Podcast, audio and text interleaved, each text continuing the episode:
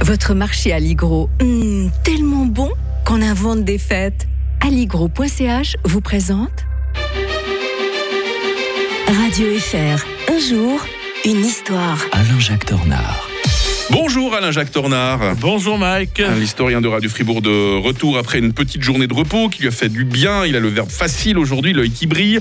On revient aujourd'hui en 2 novembre 1917 euh, avec la déclaration Balfour. Hein. C'est le Royaume-Uni qui se déclarait en faveur de l'établissement en Palestine, un foyer national pour le peuple juif.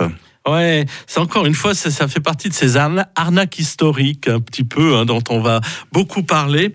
Euh, cette lettre ouverte n'a pour les Anglais d'autre intérêt que de, en fait, de rassurer les Juifs américains.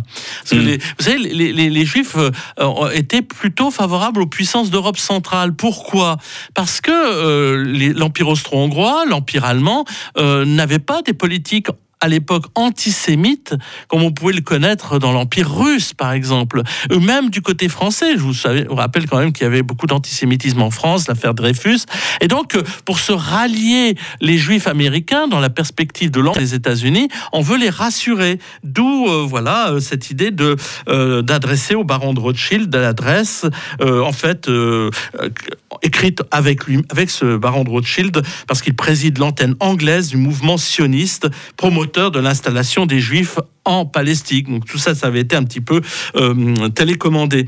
En 1916, les Français et les Anglais, en fait, concluent de leur côté un véritable accord. C'est les accords Skites Picot, du nom de leur signataire, en fait, en vue de se partager les futures dépouilles de l'Empire turc. Et là, il prévoit pas un, foyer juif en mmh. réalité.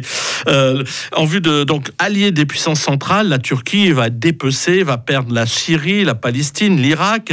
Dans le même temps, les Britanniques n'ont pas de scrupules à promettre au shérif Hussein qui gouverne la Mecque tous les territoires arabes sous occupation turque. Ça tombe bien. il est soutenu par, euh, vous savez, le fameux Laurence d'Arabie. Ah, vous avez peut-être vu le, le film avec Peter O'Toole. Euh, le summum de l'hypocrisie est atteint avec la déclaration Balfour, destinée donc à rallier les communautés juives. Ah, les promesses des Occidentaux, faut toujours se méfier. Hein. Six semaines plus tard, le 9 décembre 1917, le général britannique Allenby entre à Jérusalem sans coup férir, avec son bataillon, avec ses trois bataillons juifs, parce qu'ils y ont cru, hein, bien sûr, les juifs. C'en est donc fini d'onze siècles de domination musulmane sur la ville sainte, arabe puis turque, euh, si on met de côté, bien entendu, intermède croisé. Avec la fin de la Grande Guerre, les Alliés ont comme prévu le plus grand mal à concilier leurs promesses. Forcément, ils ont promis à tout le monde quelque chose. Hein.